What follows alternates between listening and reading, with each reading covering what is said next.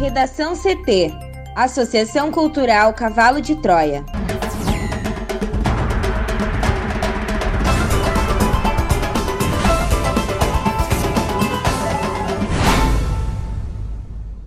Agora, no Redação CT. A aplicação da segunda dose da Coronavac nesta terça-feira será para pessoas com 75 anos ou mais em Porto Alegre. Secretaria da Saúde recomenda a suspensão de vacinação com Oxford AstraZeneca em grávidas no Rio Grande do Sul. A Aras diz ser contra pedido para investigar cheques de Queiroz para Michele Bolsonaro. Puxada pela alta dos remédios, inflação fica em 0,31% em abril.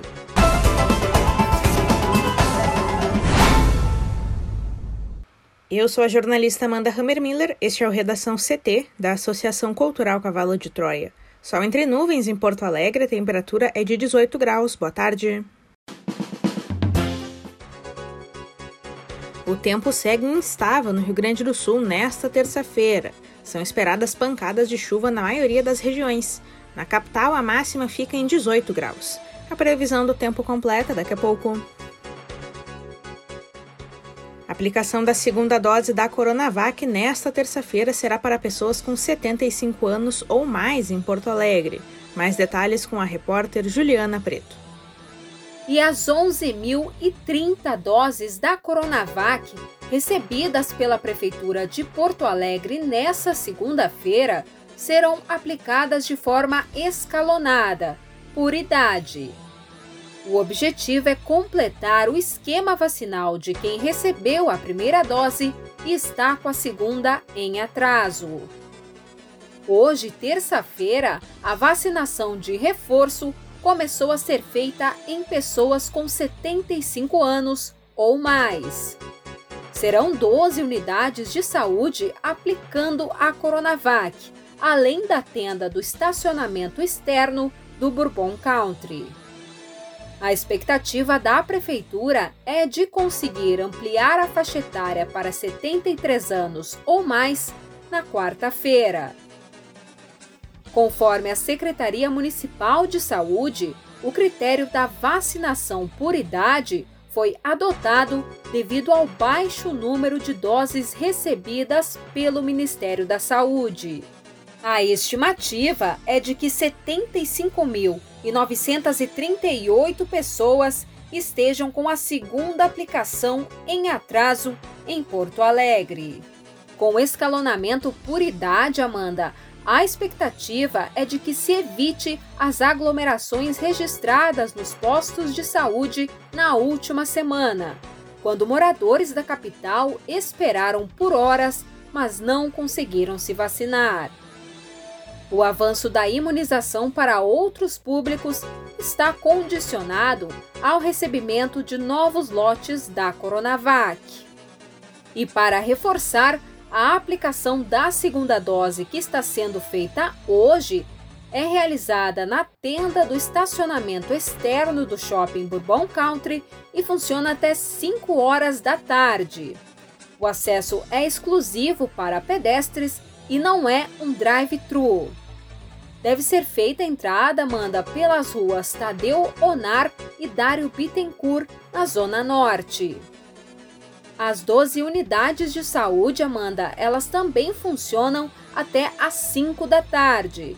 E são elas Belém Novo, Álvaro de Fini, Morro Santana, Centro de Saúde Santa Marta, Centro de Saúde Modelo, Santa Cecília, Centro de Saúde IAPI, Glória, Moab Caldas, Camaquã, São Carlos e Rubem Berta. Secretaria da Saúde recomenda a suspensão de vacinação com Oxford AstraZeneca em grávidas no Rio Grande do Sul. A Secretaria da Saúde do Rio Grande do Sul recomendou oficialmente nesta terça-feira a suspensão temporária da aplicação da vacina Oxford AstraZeneca em gestantes e puérperas no território gaúcho como medida preventiva. A orientação segue a recomendação da Anvisa, que investiga possíveis efeitos adversos pós-inoculação em gestantes. O fármaco vinha sendo usado em gestantes acima de 18 anos com comorbidades. Agora, só podem ser aplicadas nas grávidas a Coronavac e a vacina da Pfizer.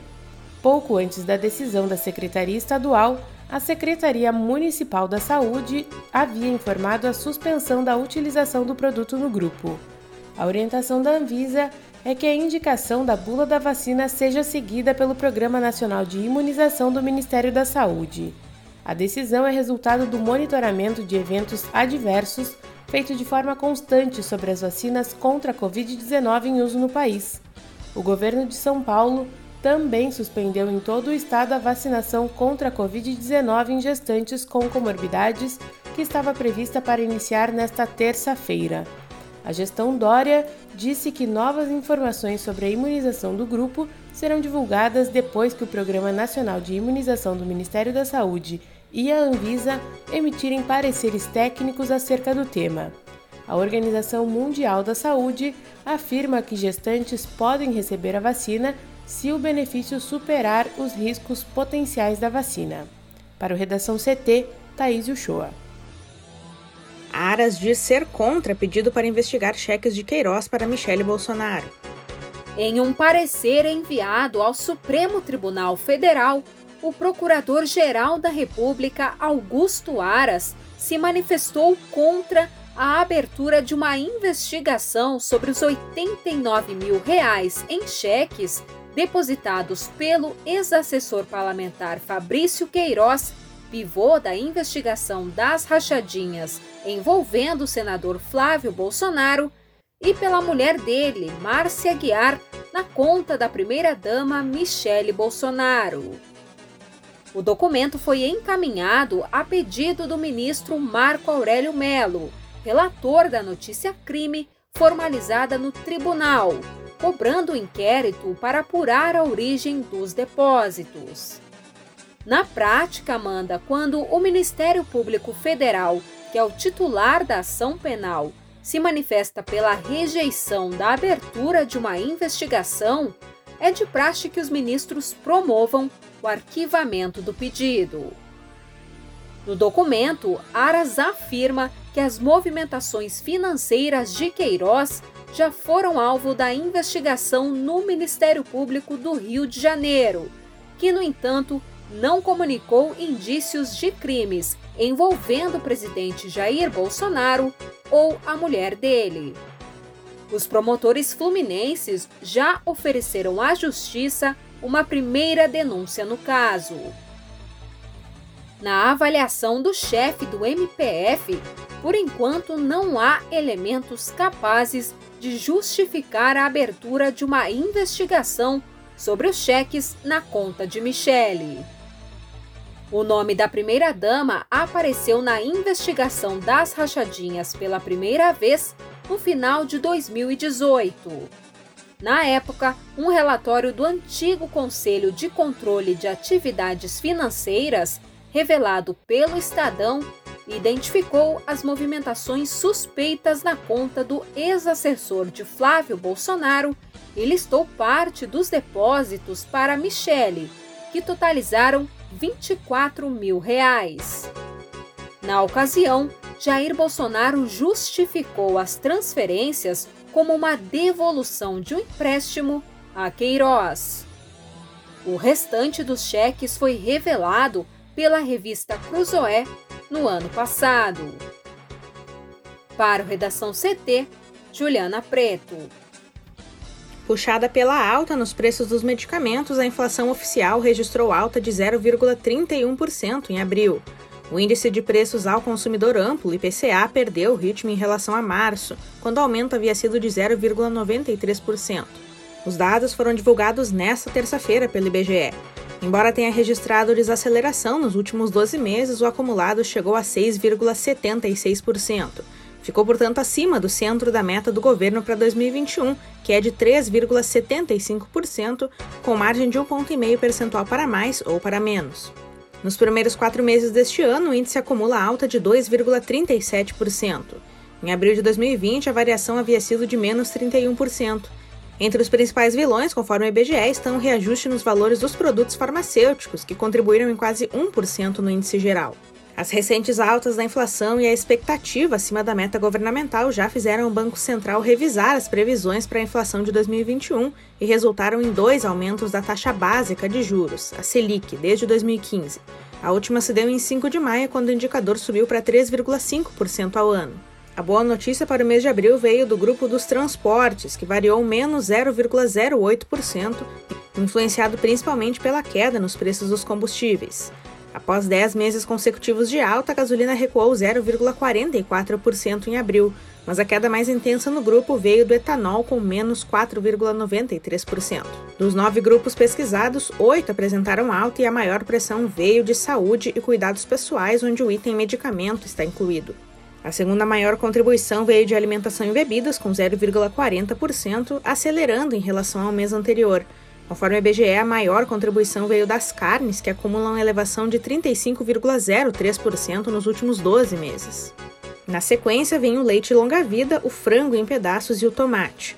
No lado das quedas, as frutas foram o principal destaque, contribuindo com 0,05 pontos percentuais no índice do mês. O grupo Habitação seguiu o movimento inverso, passando de 0,81% em março para 0,22% em abril, os demais grupos ficaram entre o 0,01% de despesas pessoais e o 0,57% de artigos de residência. A Câmara dos Deputados deve começar a votar nesta terça-feira o projeto de lei que estabelece o novo marco legal para licenciamento ambiental no país. O plenário da Casa vai analisar o texto do relator da proposta, o deputado Neri Geller, do PP do Mato Grosso. O texto modifica o projeto original apresentado em 2004. O licenciamento ambiental simplificado por adesão e compromisso é uma espécie de autolicenciamento e a dispensa de licença para algumas categorias, como certas atividades e empreendimentos agrícolas, estão entre os pontos mais polêmicos do texto. Nove ex-ministros do meio ambiente emitiram uma carta para alertar sobre os danos que podem ser causados ao setor. Geller e outros defensores das modificações afirmam que a proposta simplifica o sistema de licenciamento no país, deixando mais claros pontos que antes abriam margem para diversas interpretações, dificultando o processo. Entidades ligadas à causa ambiental entendem que as mudanças enfraquecem a defesa do ambiente, abrindo brecha para a degradação. Em carta divulgada na última sexta-feira, o Greenpeace Brasil e outras sete entidades criticam o texto, afirmando que o projeto pretende extinguir o licenciamento ambiental principal e mais consolidado instrumento da Política Nacional do Meio Ambiente, destinado ao controle prévio da poluição e outras formas de degradação ambiental decorrentes das atividades humanas. No Redação CT, agora é previsão do tempo com Juliana Preto. E a instabilidade deve atingir grande parte do Rio Grande do Sul nesta terça-feira.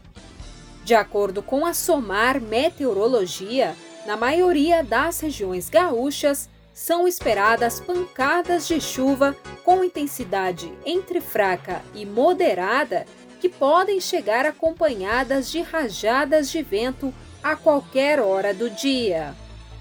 O maior acumulado, Amanda, deve ser registrado em Bom Jesus, na Serra, com 27 milímetros, um volume que representa aproximadamente 24% de toda a chuva esperada no mês de maio no município. O tempo tende a ficar firme, com sol entre poucas nuvens, apenas no litoral sul, na campanha, na região sul do RS e em algumas áreas da fronteira oeste, compreendendo Uruguaiana, Itaqui, Santana do Livramento e proximidades.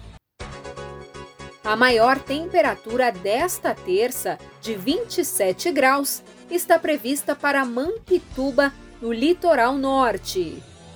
Aqui em Porto Alegre, a máxima deve ficar em 18 graus e a previsão é de tempo nublado.